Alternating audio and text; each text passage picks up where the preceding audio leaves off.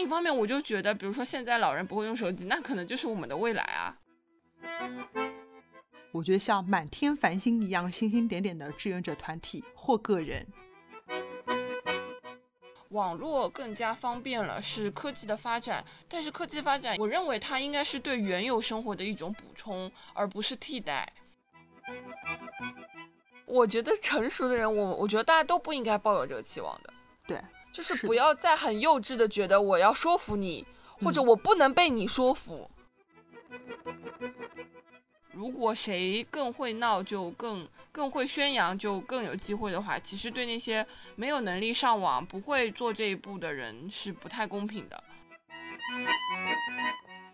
也告诉大家，你的自由、你的尊严是被我们考虑到的。一二三，噔噔噔噔噔噔噔。大家好，欢迎来到瞎玩。这是一档没事就想成熟健康的瞎聊着玩的播客节目。我是一天只够力消化一个坏消息的大头。嗯，大家好，我是最近觉得全人类都一样蠢的默默。呃呃，虾丸之前休息了一段时间，最近的一次录音是在农历春节之前，在这段时间呃以来，因为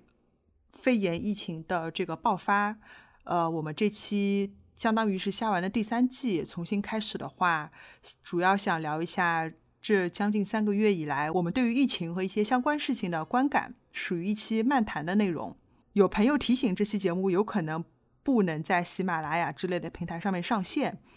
所以我们也会去试一下。如果不行的话，我们还是一如既往的推荐大家使用泛用型播客客户端来订阅我们的节目。泛用型播客客户端就类似于苹果系统中的 Podcast，或者是安卓系统中的呃 Google 它自带的 Podcast，以及其他很多的这样一些订阅泛用型订阅的平台。呃，当然，如果被允许的话，你还是依然可能在喜马拉雅电台、荔枝 FM、哔哩哔哩这几个平台来收听。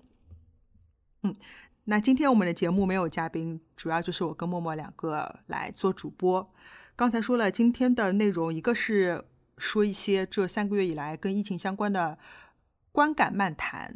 然后还有个可能是对我们第三季的内容做一个预告吧，因为我们想做这一期的以其中一个理由是觉得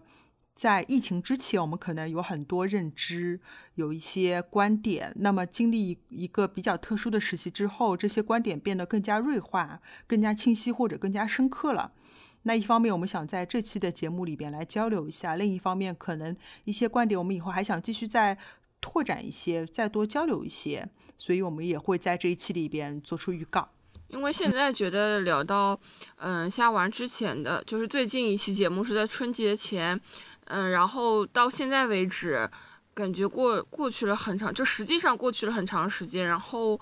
观感上也感觉过去很长时间，对。嗯，然后受到了很多很多信息的冲击，然后自己也受，就像大头刚刚说的一样，其实有很多观念加强啦、锐化啦、更深刻啦，这是自我的一种成长。然后我们也希望把这些接受的东西，呃，分享跟大家，然后也欢迎大家和我们一起来讨论。那我先来说一个我比较强烈的感受，我是觉得。人和人之间的分裂加剧了，这个加剧其中一个比较重要的原因，是因为我们信息的获取、信息的来源变得非常的分裂不一样，导致我们没有办法有比较相似的认知，或者说有一个相似的认知基础，在此基础上再去进行一些讨论。嗯，这个就比如说，首先我们获得的信息源会变得非常不一样。除了比如说以前的话，可能大家只有新闻联播可以看，或者是至少地方台、卫视台的新闻。但现在每个人在微博上关注了什么大 V，在微信上面关注了什么人或者什么公众号都非常不一样。然后这些公众号他们可能自己带的立场、他们的发言习惯、他们信息筛选播取的方式也不一样，导致我们吸收的不一样。对，就是逐渐开始，每嗯每个人有不一样的立场和观点，就这个事儿，其实，在疫情过后的这段时间里，还挺明显的。因为你会发现，比如说平常朋友，不管是真实的朋友还是赛博的朋友，就是你可能，嗯，平常嘻嘻哈哈的或者聊的很多事情，没有那么涉及你的观点和立场。那这次在，嗯，收集信息方面、传递信息方面，你可能会发现啊，这个人原来和我想的有这么不一样。是，那。呃，说到信息源的话，可能接下去还会说到大家是如何获取信息的，如何获取这个背后其实是一个获取信息的能力。嗯，也就是说，刚才刚才说到，大家可能习惯订阅某一些公众号，那这个习惯是怎么产产生的？可能一开始我看到某一个公众号的文章，觉得它诶行文的风格是我喜欢的，他说的内容是我关注的。呃，那我就可能一下子就呃，马上就去订阅这个公众号。那以此类推的话，你吸收的可能就是一个你习惯于关注，就是本来就有兴趣关注的东西。这就是在互联网上所谓的一个回音壁的效应，就是你只能看到，只能注意到你已经习惯看到或者是你认同的东西，这就更难让你听到不一样的声音。以及更难让你去吸收，也不说吸收吧，你吸收可能代表的是某某种认可，你更难去跟不同观点的人进行讨论，或者单纯的说，我觉得更简单一点，就是你可能更少的能就就会更少的看到和你不同观点的观点，嗯，就不说吸收或者是讨论，就是你连看到的机会都变得更少了。那这会有一个什么问题？这会出现一个信息偏差或者是信息偏颇的问题。如果你一直在这样一个有限的视角范围内看东西，你并不知道你看的东西，第一它是不是真实，它是不是经过扭曲变换的；第二它是不是全面的，就它有可能说的是事实，但是只要这个事实足够局部的小，它是可以去影响你对全局的认知的。就是对，就是断章取义嘛，这种感觉，就是这一个片段它是真实的，但是它和全文想表达的意思其实是就是不一样的。没错，嗯，对，在这样的情况下面，你是很难发现自己有可能被这些信息误导了，然后会继续加深对这样一些信息的认知，这就使得错误的信息会不断的传播，或者说你很难跟别的。持有其他错误信息的人，或者可能正确信息的人进行交流。刚才说的原因是我们可能没有办法获取良好的信息源，只能在一些比较糟糕的信息源里边获取信息。嗯，那这个一方面是大家对信息的判断上面可能有能力的差别，就有些人可以判断，OK，这是优质的信息。因为它信息质量足够好，有些人是没有办法不知道什么叫信息质量足够好的。另外一个是，呃，就是大家众所周知的这个防火墙的原因。那可能大家是在一个比较大的局域网内看到一些有限的信息，就是翻墙获取更多、更广泛信息的能力也是被受到了限制。对，所以我觉得综合起来看，就是因为大家种种能力吧，信息受到了限制之后。导致大家认定的现实不一样，导致大家更加难坐下来一起沟通，去讨论一个类似于，比如说肺炎，比如说封城之后，呃，到底大家的这个生活状态是不是一个合适的状态等等，类似这样一个比较公共公共议题的时候，就非常难讨论下去。嗯，我还有一个感觉，就是除了它信息来源有不一样，呃，就是判断信息能力有不一样以外，我觉得还有一个很重要的一点是，很多人他不会去，呃，就是信息的消化能力也非常有限，然后很容易被先入为主的观点所影响。比如说，我看到这个一个消息，就打个比方来说，就是说，嗯，阴谋论说是美国，嗯，故意把这个。嗯，病毒投放到嗯我们国家来这个观点，那可能如果你没有深追这个嗯说法是否能站得住脚，是否合理的这个能力的话，你可能在一听到的时候，你觉得诶挺有道理的，然后你就把它归纳为你自己的观点了。当下次你再听到相同类似的观点的时候，你看这个事情就佐证了我的想法吧。然后如果你是听到了不同的呃观点，这个时候你可能嗯限于你的理解或者是你自心态呃就是接受的能力不够开放，你可能就会觉得。嗯，他们说的都不对，只有我认为是对的，所以也很有可能就是说，嗯，一方面是接触无法分辨什么是更有效、更好的信息，另一方面就是缺乏对信息的深入的呃理解或者思考吧，就是让导致我先听到，但凡是觉得稍微有点道理的，我就很快把它纳入到自己的立场和观点当中了。嗯，关于这点，我就。呃，以前在学习 GRE 的时候，就突然意识到，可能在之前，比如说我们从小学习语文写作，学语文写作里边还有阅读分析题、阅读理解题等等。但是我就发现，当 GRE 在教我写作，特别是 argument 这一部分写作的时候，会特别不一样。那他可能会强调说，哎，我有一个观点。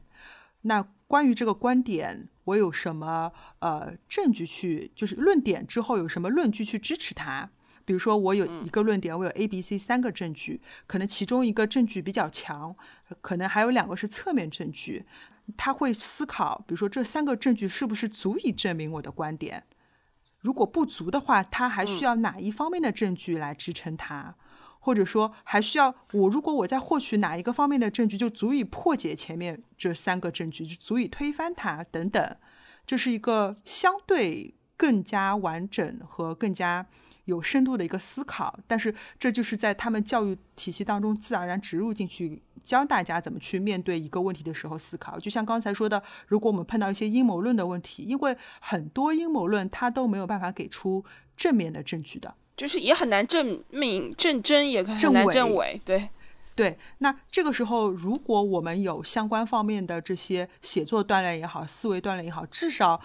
你可以 OK。我可能百分之七八十我先赞同，但我可能心里还存有一个问号。不管以后出现加强方面的证据，还是减弱方面的证据，都可以修正我的这个观点。那我觉得就这样个方式相对更合适。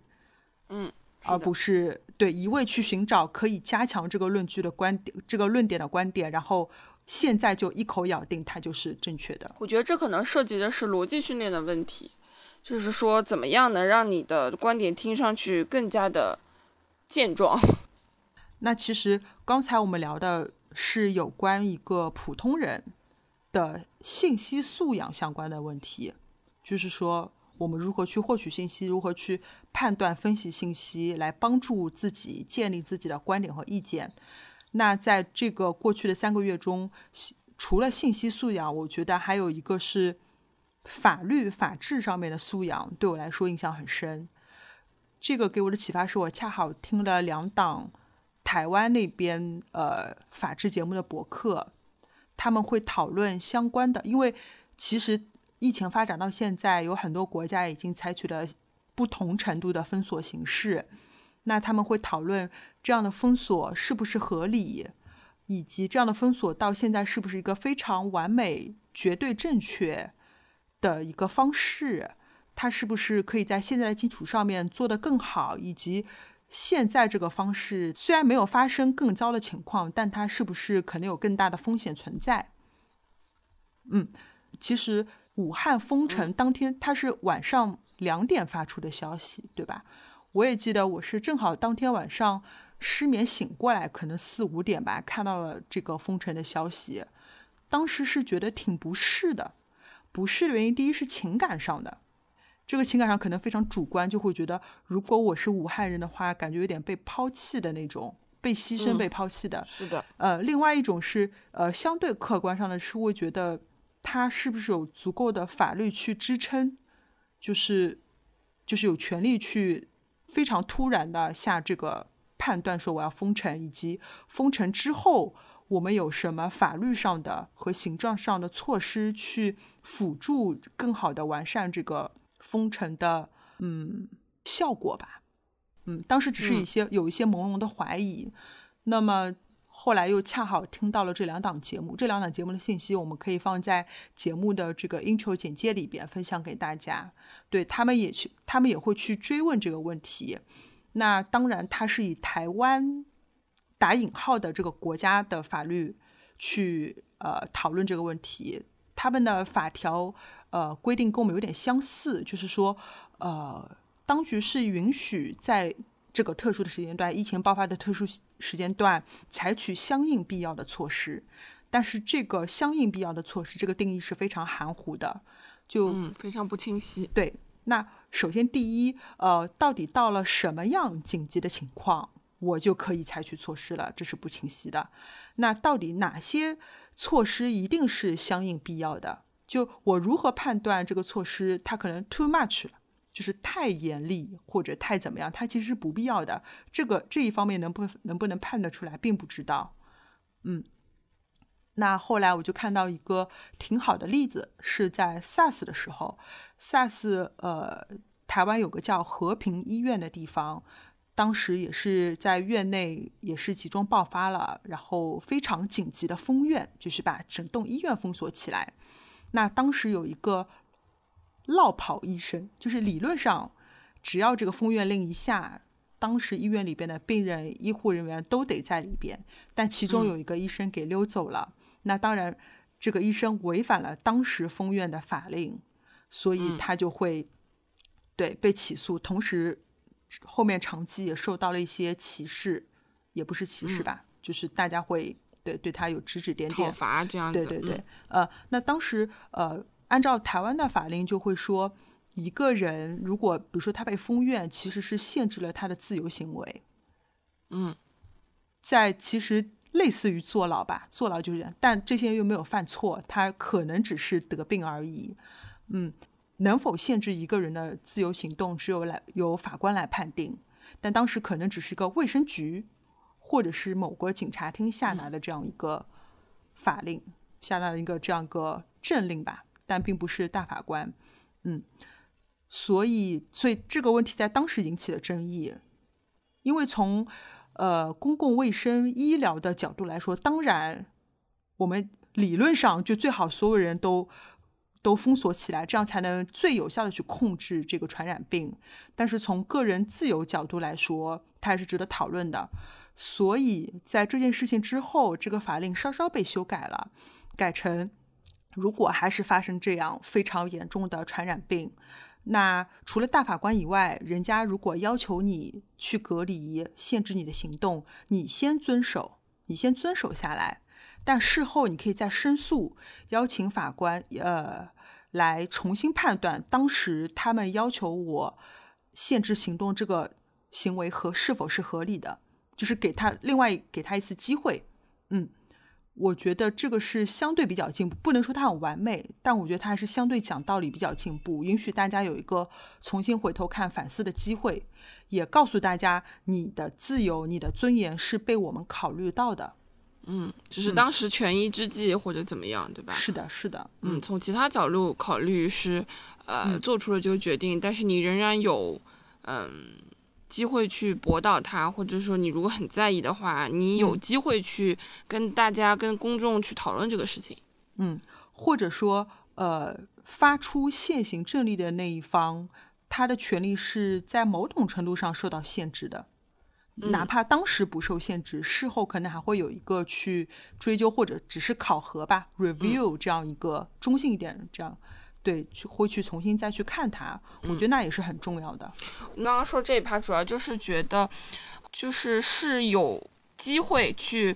表达你的疑惑的，是有渠道去反馈你，比如说你不满也好，或者我觉得不合理也好，或者我觉得法令不应该这样。我觉得只要有这个渠道，就已经是嗯相对进步一些的了。因为我们目前看起来应该是没有这样的特别清晰的反馈渠道，别说是就是。国家可能政策啊、法令啊这一部分了，就连可能我们平常每个人生活当中遇到的买东西啊、网购啊、投诉啊，你可能都不一定有一个非常清晰的渠道，或者是说手段可以去完成你的申诉、完成你的投诉或解决你的问题。这样，我就记得在武汉封城的时候，可能一个是。当时爆出来他们买菜非常困难嘛，嗯对吧？还有那种高价买烂菜这种就挺多的。嗯还有就是，也许就是不是生肺炎的人，但是就其他病的人想出行、想去看病都非常困难。那他们的投诉渠道看上去最后都会被推向一二三四五，我不知道他们那呃他们那边是不是这个号码？我们这边就是市民热线，嗯就任何问题都先打这个投诉电话。那他们打过去之后，我看有的人就爆料出来反馈就是啊，现在就是疫情啊，就是特殊情况啊，没有办法帮你处理啊，你再等一等啊，嗯，就是没有办法。我觉得这个就就很难，就很让人灰心。对，然后后来大家很多就到微博上去求助嘛。当然，这是另外一个事情，就是比如说你在微博上求助得到了救助，是否呃侵害了人家就是不会上微博或者老老实实排队的等住院人的权益？就是因为你资源只有那么多嘛。如果谁更会闹，就更更会宣扬，就更有机会的话，其实对那些没有能力上网、不会做这一步的人是不太公平的。嗯，但是确实这也是一种，到目前为止，我觉得来看，算是一种相对更有效一点的途径了。也就是说，嗯，这意味着没有更健康、更有效的途径，就是更公平的途径，是我们是缺乏的。就我可以理解，如果真的走到一个生死攸关的状态，如果是我的话，我是没有空考虑我是不是占用了公共资源，我是不是抢占了别人的资源。如果是微博是有效的，那我就去微博试一下，就是这种心情是很能理解的。那导致这种不公平的背后，就是刚才默默说的，就是我们有没有一个更加公平健康的这样一个环境？就比如说，接下来我们我想说到我们这次推行的这个二维码的事情。包括包括刚才说的，就是好多人因为他不能出门买菜，只能网上买菜这个事情，嗯，那这个就会聊到我们的老年的，尤其是不会使用智能手机的这样一些人群体。其实这个问题不是现在才有的，就从我们开始大范围转向手机端支付，从我们就滴滴叫车兴起等等开始，就觉得这样一些不会使用使用手机的人，这样群体就是就是弱势群体。对这个问题，我感觉是我和大头就是一直比较频繁的贯穿在我和大头日常的沟通和交流当中的。嗯，因为即使作为一个看上去能赶得上潮流的年轻人，我们也会遇到各种各样的问题。嗯，就打打个比方说，最近就是我因为忘记带手机，所以没不能提供呃健康码，我就进不去一些一些特定的地方。那这可能是我自己的责任，因为我忘记带了。但是对于一些没有手机，呃，手机被偷掉，呃，或者各种各样不会有没有钱买手机的人，他就是没有替代方案的。那一方面呢，我们是呃，可能大头跟我不一样。一方面嘛，我我我我们是就是嗯，关心这些，希望能呃我们的呼吁或者关注能使呃这些弱势群体的情况得到改善。另一方面，我就觉得，比如说现在老人不会用手机，那可能就是我们的未来啊。就是你怎么知道你老的时候又有什么样新奇的东西你学不会呢？对，其实是也是为自己在争取权益的一个方面啦，只不过是比较遥远的一个。就是当如果社会能意识到有这些弱势群体存在，并为他们做出一些让渡和改变的时候，那么无论如今后出现什么样的新科技，我们不能适应的事物，我们作为弱势群体，可能都是会被照顾到的。所以我们想推动的其实是这样的一个，不单单是手机二维码这么简单的一件事情，而是大家都有意愿去关注到这件事情，呃，去推进它在嗯呃流程上会有一些新的改变。嗯就我是看到新闻说，呃，有的老年人他有手机，但只是我们很早以前用的那种平板手机，不是智能手机，那他就没有机啊或之类的。对，那他没有办法下载我们所谓的这个 app 啊或者什么，他当然没有办法使用健康码，所以当他去乘公交车的时候，他就被公交车上的人骂，然后赶下车，这就让人变得非常非常伤心。对这个这个我就是嗯，怎么说呢？就是我之前一直我跟大头也聊过的，我一直觉得是网络更加方便了，是科技的发展，但是科技发展应该是我认为它应该是对原有生活的一种补充，而不是替代。嗯，就是说，比如说我们以前在没有手机的时候，如果遇到这种情况，我们是什么做法？比如说，是不是现在也有很多小区做到了嘛？就是下沉社区，比如说发一些二维，呃，发一些出入证给你啊，对吧？到你家门口来发。那如果你有手机，你是可以通过，比如说网络下发出入证啊，作为一个线下已有措施的一个补充。我觉得，比如说我有手机。嗯，我也我也能支付得起可能网络的这些费用，那我就选择更快捷、更便捷、更方便的方法。但如果我不具备这样条件的时候，我其实还是有一条路可以走、可以选的。对，我觉得这个很重要。就像我们平时这个现金支付，现在好多就是我不说商家什么，就是一些公共，比如说公交这种公共服务，它的现金服务点是非常非常少的。那这对不用手机支付的老年人来说是非常非常困难的。他们本身可能出行次数并不如更加年轻人那么频繁。他们南搬出去一次，然后发现突然要充交通卡的时候不收现金，你可能要跑好几十个站去另外一个某个指定的站才能充上现金。嗯，这些就更加阻碍了老年人的出行。对，就是类似这样的事情，我最近遇见了，就是疫情之前吧，然后我在买那个东京奥运会的一些比赛的门票，我就让我觉得还挺一些经验还挺感慨的，就是他们呃也是网络就发展挺还不错，就是也可以支持网络购票。那么它首先是在一个区域时间段里是提供网络注册呃购票的。呃，然后发行一定量的数量，之后呢，过了一段时间呢，相当于第二阶段，它开始支持，就是日本比较传统的一种方式，叫投，就是投明信片。你把你想的、想要的座位啊、场次啊写在明信片上，投到它指定的呃这个地址去。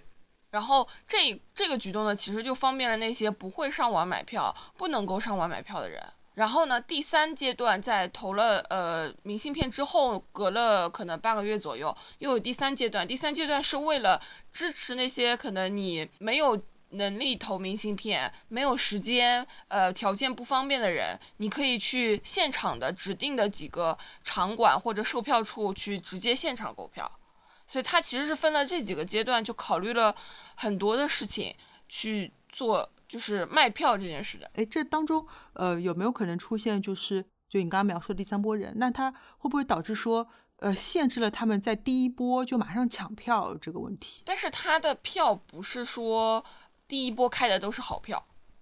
就是它其实比如说它场馆 A B C D 就是从近到远其实都有的，然后它是区域区域性抽票嘛，就是你不能固定你的位置的。你呃比如说 A 票是假设打比方是一千块，那就是你在这个区域内都都有可能都有可能做到，所以它就是按区域出票，每一个阶段它每一个区域的票都会有。嗯，所以说就是无论你是哪一种能力的人，你其实，在抽票面前应该都是。嗯，相对比较平等的，你不会因为说我会上网，我买到好位置的概率就大。啊，所以就是规则制度很重要，上升到国家的话就是法律，就是规则和制度制定的好，它可以相对让整个事情变得更加公平一点。嗯，对，嗯，同样也是就是奥运日本奥运会买票这件事情，它可能会就是。承包给各个国家不同的票务，那么我我我也看过，就是国内的，包括美国的一些网站，这些代理商都只提供呃网络售票，就是说开了两两轮还是三轮，其实都是网络售票。所以如果想在线下买票的话，其实只有日本当地的民众才可以。呃呃，我不确定是不是只有日本，但是我了解下来的情况是，应该他们这方面会，当然也有可能人家是主场的原因，但是我觉得能考虑到这一点也嗯。挺好的，对，就是自己体验到的还蛮蛮，就是感触蛮深的。嗯，然后我就会想，我们零八年的时候是不是也这样的？但是因为当时还没有太小了，关注过这个事儿。对对对对对，不太清楚当时是不是，嗯，应该也可以现场买票。可能零八年那会儿网络也没有现在这么发达哈。是零八年，我记得我我当时至少还没有用上智能手机。对，不普及，但我们班上已经有人用了。我们还是那个诺基亚那种。翻盖还是什么那种手机？对，但是就是说，人家现在，嗯，科技发展的很快，但是就像我刚刚提出一样，我我们认为它应该是做加法，而不是整个替换和覆盖。就是它应该是一种汇集的作用。对，让你让你能感觉到生活更方便。如果你有，就会更方便。如果而不是让你感觉到如果没有，我什么事情都做不了。我只能有才能才配有呃健康码才怎么样的这种事情。而且，嗯，我觉得反过来说，嗯，比如说像我爸爸，他是他当然就是离这些电子先进的电子设备比较远，因为一路很远，然后一路呃这些智能手机啊什么发展很快，他会变得越来越恐惧，就觉得哦离我好远啊，我学不会它，这个碰了一个键之后变发生什么变化完全不知道，很恐慌。那我觉得我们也可以，就不管是子女、朋友，或者是可能社区街道，它对应照顾老人的这样一些社工啊什么，也可以就是从另一个力量上更多的去教他们。就是电子设备挺可爱的，嗯，对你，你不要老是觉得自己年纪大就没有办法学会，这跟年纪大没有关系。我们一直觉得是苹果这个系统的交互其实做的挺好的，对吧？你只要上手了，其实它很听你话的。对对，这也是另外一个方式去表达，帮助他们一起跟上来。当然，我们一些非常基础的现金支付啊等等，这些也要保留。是的，是的，它其实是一个补充，就是让你有的人会觉得呃更方便。我觉得这是科技带来好处，就我们并不嗯怎么说，并不排斥，就是科技带来好处并不排斥，但是我们希望能够多一点去考虑到，嗯，跟科技没有这么亲密的人。嗯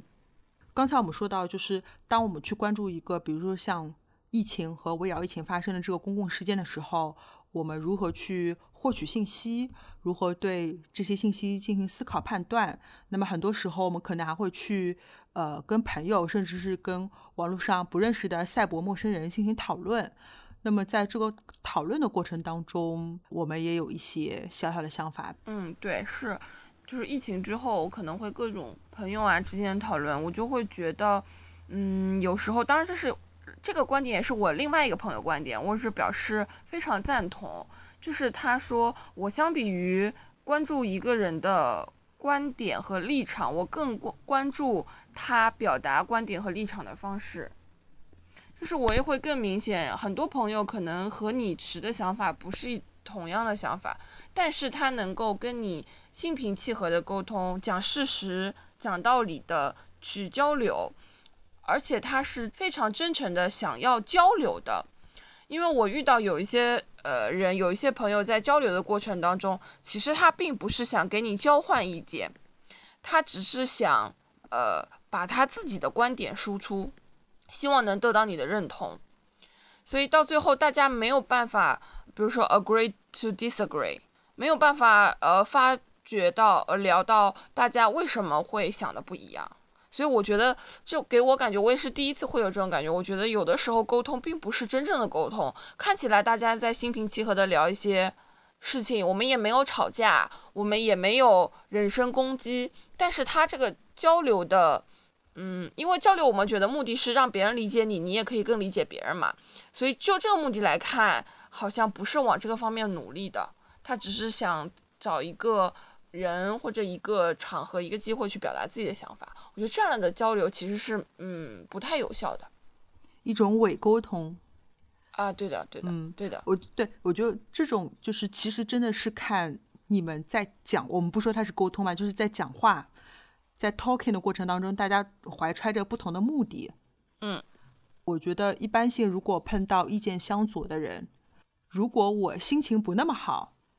那我认定他是傻子，然后就就关闭这个对话。如果我心情还比较好，然后虽然他的意见跟我不一样，我也比较讨厌那个意见，但我会好奇他为什么会这么想。嗯嗯，就你还是会尝试去了解他是怎么样。对的，就是我并不期望我们聊到最后谁说服了谁。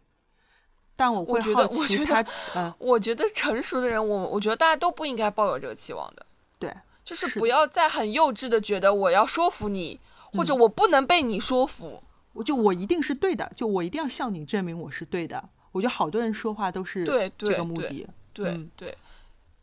但我觉得有时候讨论或者沟通就是为了补充你自己啊。你不知道你的观点是否正确，你看看人家是怎么说的，正好人家想到了你的盲区呢。嗯，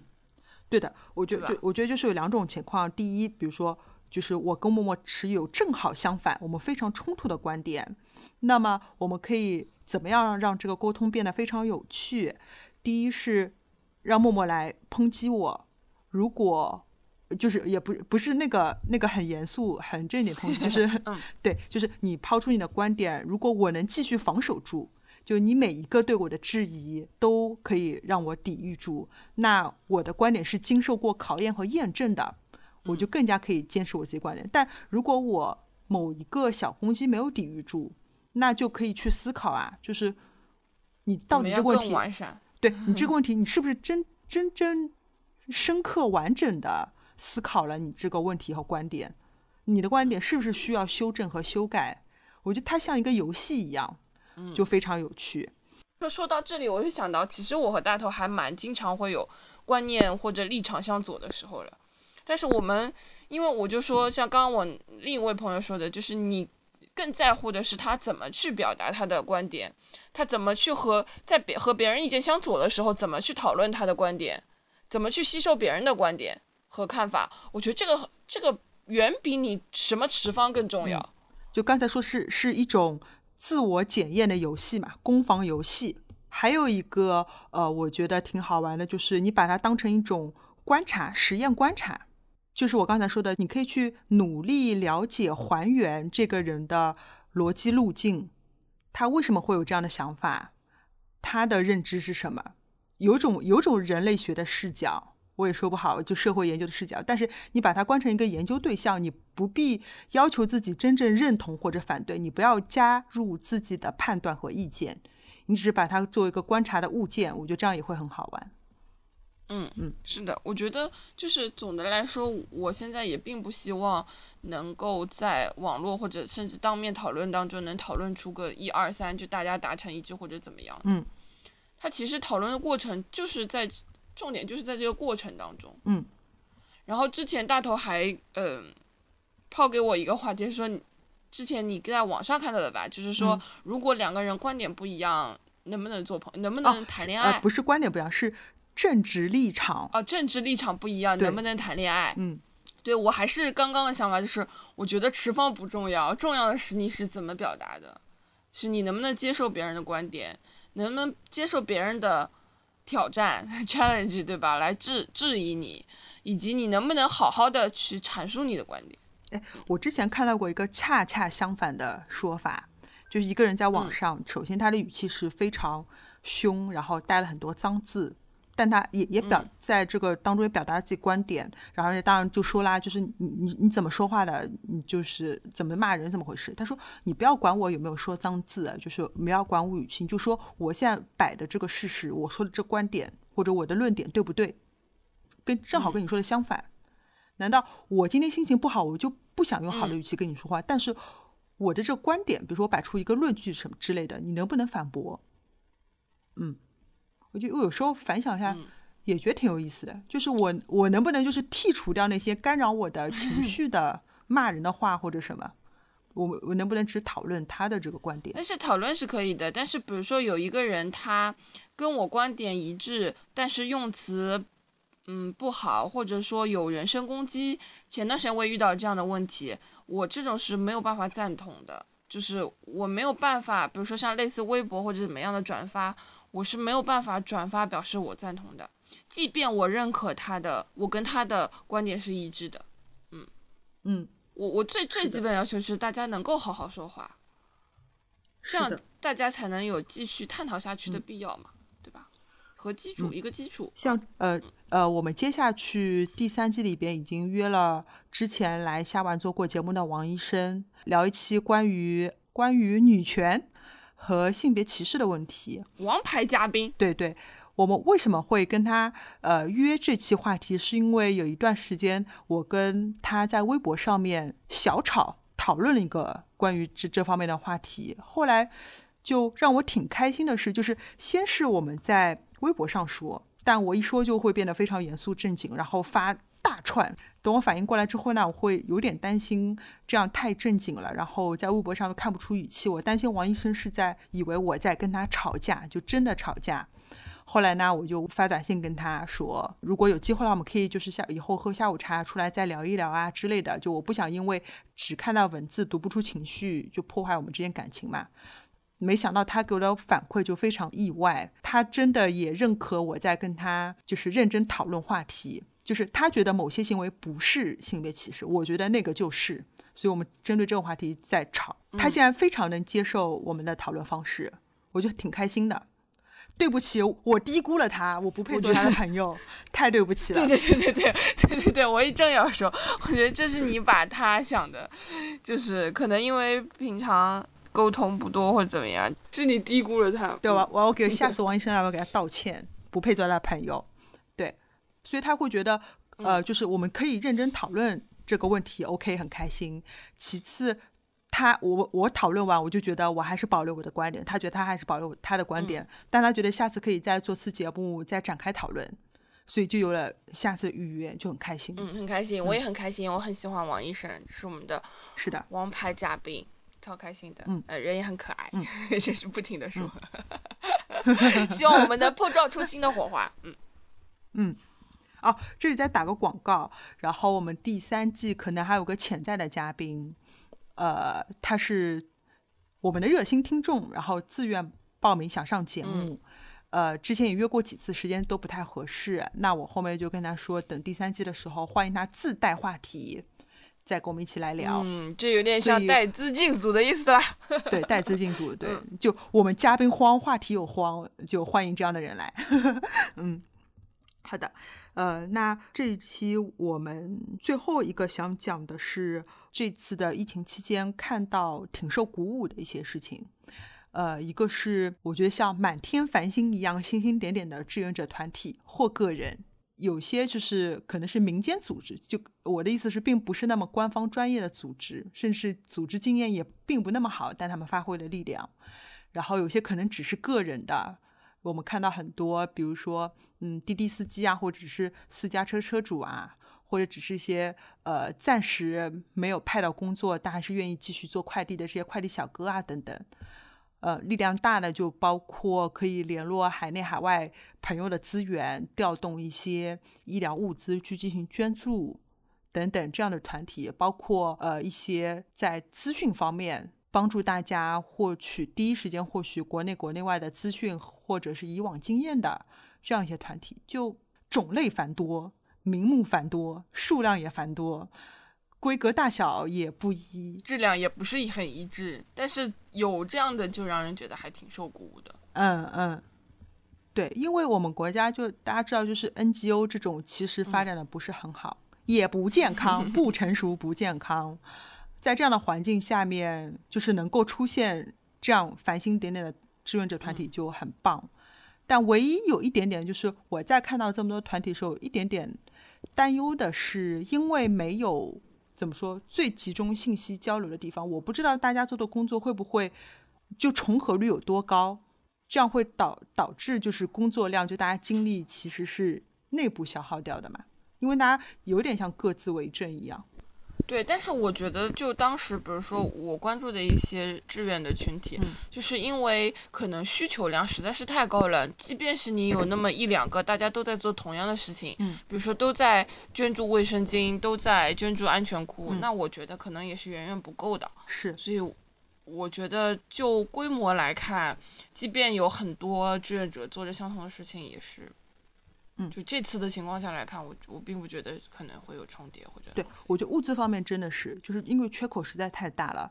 然后我记得，呃。微博上面有个叫贤子的这样一个人，贤子他也是去筹集了物资，然后向医院那边捐助。然后他当时就觉得，也许大家在那当时的时间段，可能都呃非常关注武汉这样个地方。那武汉周边的这些小城市，也许是缺关注，但他们可能也很严重，因为离武汉很近。所以他就主动联系武汉周边的这样一些二三线的小城市，看他们需不需要。嗯，我觉得这个补丁就打得很机智。等一下，黑，嗯嗯，物资方面确实就像默默说的，可能就是就是重合率不高。但是，呃，因为因为我参与了一些做那种国外资讯和论文的这样一些翻译，就是因为好多都是民间自发的，我就老是会觉得，就一篇文章也许被不同不同的人翻译了很多遍，然后在不同的时间发出来。但是我觉得。无可厚非，就像我关注的一些字幕综艺字幕组一样，有很多字幕组在做。但是其实不是每个人都能看到两同时看到两个字幕组的。每个字幕组，比如说像每一个你们做翻译的人，他都有他的受众。那么多传播出去一份，其实就是它的意义所存在意义了。是，就像回到我们开头说的，就是大家信息获取源不一样，所以不同的这个渠道可以覆盖的人也不一样。那么。这样说下来，即使是重复劳动也是有意义的，我就平衡了一点。嗯，是的，我是这样认为的。嗯，他没有在同一个渠道同样的东西这样推送，即便他们可能受众有重合，但是只要有没有重合的一个人、两个人，其实我觉得就是有意义的。然后在这次的这个志愿工作里边，微博上有个叫梁玉的人，对，他是去捐了那个卫生裤吧？对我，我就觉得还挺了不起的，因为我。嗯，这个这个背后当然有很多很多事情，一个是，嗯，男同胞们是不是对女同胞这件来月经这件事情，呃，有比较明确的感受和知道它是一件很，很令人头疼、令人发指的一件事。嗯，呃，微博上呢也有很多人苛责，就是男同胞，也不叫苛责吧，就是指责男同胞说这件事情你们不了解、不知道。但是我听了这种话，我也觉得还。就是一方面，我是觉得它不应该成为一个性别对立，因为包括像我们作为一个女孩子，呃，在梁玉微博就是梁玉这个小姐妹发发起卫生巾捐助这件事情之前，我也完全没有想到，因为我是没有，比如说穿防防护服的经验的，没有进呃 ICU 或者是 ER 这种体验的，所以我不知道这两个叠加的时候有多么需要帮助。就是还是那句话，就是我之前看到的，呃，we are what we experienced 嘛，就是如果你是没有经历过的事情，你很难对他有感同身受的一个认识。哦，我今天对于这点特别认同，是因为，呃，这个这个信息就很有时效，是因为最近一个姓鲍的这个人他的一个性侵的事件嘛。呃，我是看到，首先网上有一个人，他可能想去安抚被性侵的女生，那就跟他说，你不要那么介意，不要觉得觉得自己脏或者怎么样，就一辈子毁了这种，你就把被侵犯当成被狗咬了一口，就这么简单。OK，这是第一个人说的。第二个是说，就因为好多观点说，如果一个女生被强奸之类的，她可能下半辈子就毁了，这一生就毁了。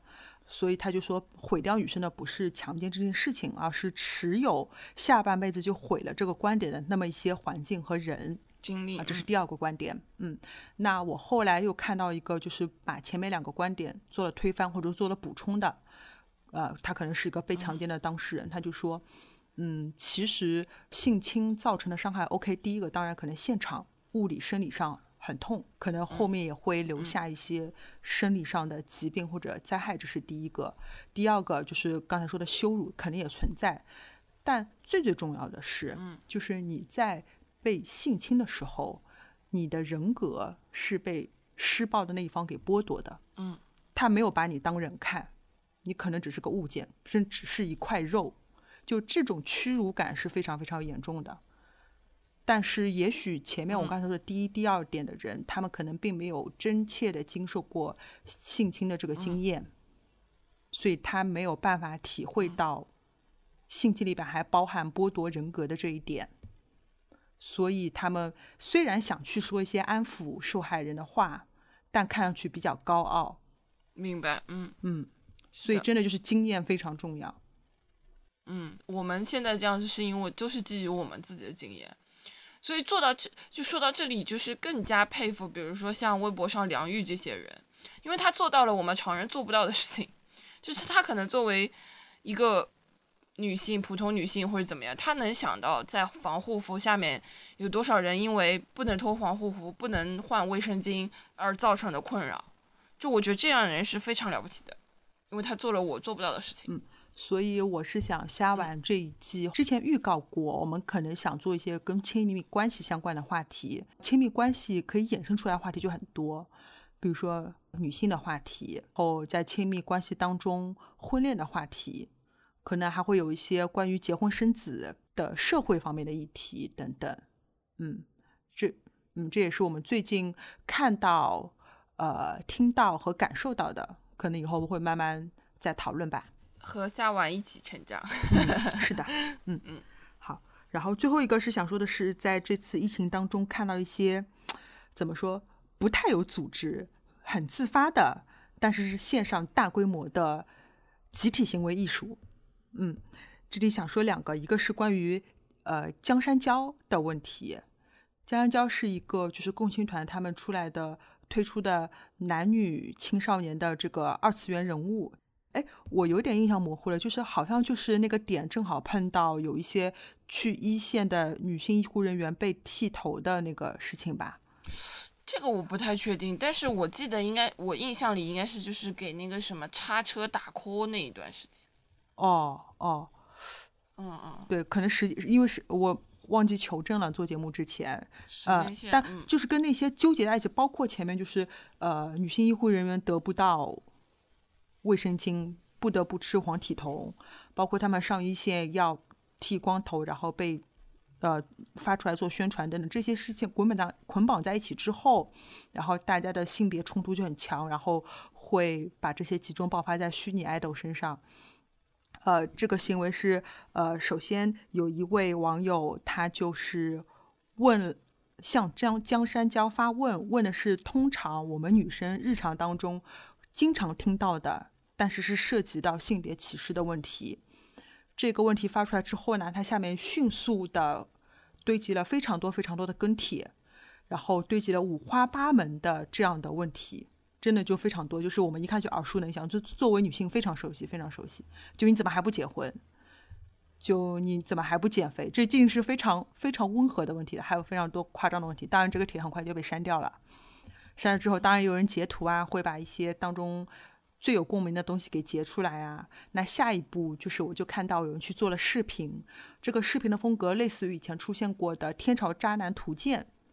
的这样一个视频。嗯，那个那个也被删掉了，好像。因为因为呃里边的这个视频里边当然是有台词的，台词就是很多网友贡献的这样一些问江山娇的问题。当然这个视频也看不到了，YouTube 是 OK 的，网呃我们局域网内是看不到的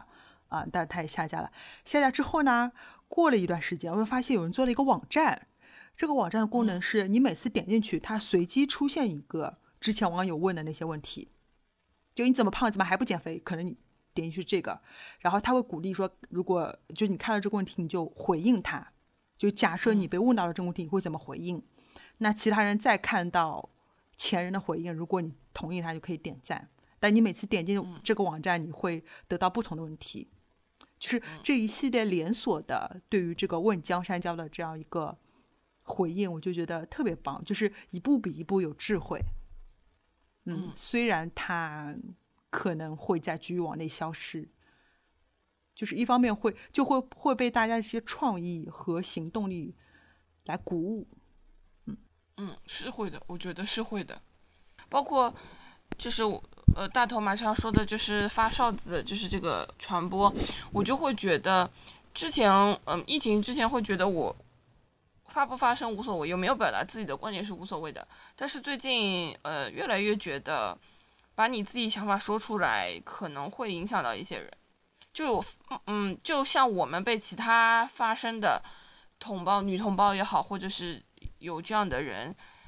影影响，就是我们也是被他们影响的。那如果我能做出一些发声或者是表达观点，同样有机会可以影响到别人。而且就是接下来要说到关于就发哨子的人的这个事件，这原来只是一篇非常怎么说普通或者正常的呃官方传媒的一个人物报道，嗯，那这个报道之后被删掉了。删掉之后呢，当然有很多，比如说有心人，他看到就会当时就会保存截图保存，这里重发，重发又被删掉了。那之后有人会想到，诶，我把这个图倒过来发，可不可以回避审核？我把这个图我做成翻译成英文，能不能逃避审核？那从此之后就开始变成了无数多的变体，比如说我全部用 M 听 G 来写，尤其是我全部用其他各国语言就不说了，是在大家视野边缘的时候，我能不能用盲文来写？我能不能用摩斯码来写？才有还有一些就更加艺术创作，我能不能我们呃，我也许想讽刺被删掉这件事情，我把它写成一封无字天书，就点进去它是没有字的，等等，就好多。我就记得在那段时间，就是它处于一种不断有新的变体出来，不断被删，然后不断又有新的形式的一个，我觉得有一种热潮，就是有一种大家脑冲到血子不对，血冲到脑，血冲到脑上，然后开始跟斗智斗勇的一个状态。嗯，对，就是到后来我会觉得像有点像在较劲。是的，是的。我倒要看看你能到什么程度，你能删到什么程度。对。说实话，到我看到 emoji 版的时候，我已经懵了，因为如果你没有看到原，就是我看过原文，我也不知道他在说什么。对，就是到最后这个事情它是发生了变化，就是原来我可能截图保存，只是想再把原文信息再发一遍，到最后会变成对于删帖的审核的这样一种抵制。哪怕我知道发出来被删，我还是要想个新办法发出来。这就回到刚才默默说的发生的问题，一个是说我们不断的发生，以哪怕是已经说过的问题，就是说过不代表被听到，尤其是在处于弱势的时候，或者是在大家视野边缘的时候，只有你不断的说，变着法儿的说，才有可能被听到。所以，我们今天聊的话题，可能对于很多来说并不是什么新鲜的观点，对于我们来说也不那么新鲜，只是。呃，只是刚像开头说的被加深了、被锐化了，我们还是想把它重新拿出来说。嗯，对，这也符合我们刚刚大头说，就是要不停的说，不断的说。对，像老母亲一样唠叨，像祥林嫂一样重复。嗯，可以。我们今天节目差不多就到这里结束了，我们就直接做瞎推荐吧。今天瞎推荐会推荐两两期其他播客电台的节目，也就是结合我之前提到的，在过去这段时间里面，我觉得信息素养和法治素养是很重要的。那我也是听这两期节目给了我很大的启发。一期这个电台的名称叫声东击西，它的一百零九期，呃，是邀请了不同报社的记者或者前记者。站在就是记者、新闻人的专业角度去说关于新闻素养是怎么回事，那我觉得作为我们普通吸收新闻讯息的人，也可以去借鉴，就到底什么样的新闻是属于好的、合理的、值得参考的新闻，可以帮助呃帮助我们建立一些去判断的条件。嗯，第二个这个电台名字叫法客电台，法律的法，客人的客，虽然听上去有点骂人。对他立志于说用白话文，就是用大家听得懂的话去讨论一些法律的问题。那他的第三十期就是讨论到台湾，呃，他这是一个台湾的这个博客。我们撇开政治是否正确，就意识形态怎么样不谈，他有时候会把。台湾当成一个独立的国家，它有独立的法律，它去讨论在疫情期间我们限制人的自由，我们去封封城、封台湾也好，封禁也好，到底是不是合适的，或者我们有没有更好的优化空间等等，这样一期节目，嗯，就推荐这两个作为这一期的下推荐。好，那今天的节目就到这里，感谢大家的收听。下完非常希望能够收到大家的交流和反馈，同时呢，我们也是一直在呃自费的维持自己的节目服务器。如果大家喜欢我们的节目，也希望得到大家在资金方面的支持。那无论是交流反馈还是对我们的捐助，都可以通过邮箱来找到我们。具体的邮箱地址我们会写在每期节目的信息简介里边。今天的节目就到这里啦，欢迎大家。好的，谢谢，拜拜，谢谢大家收听。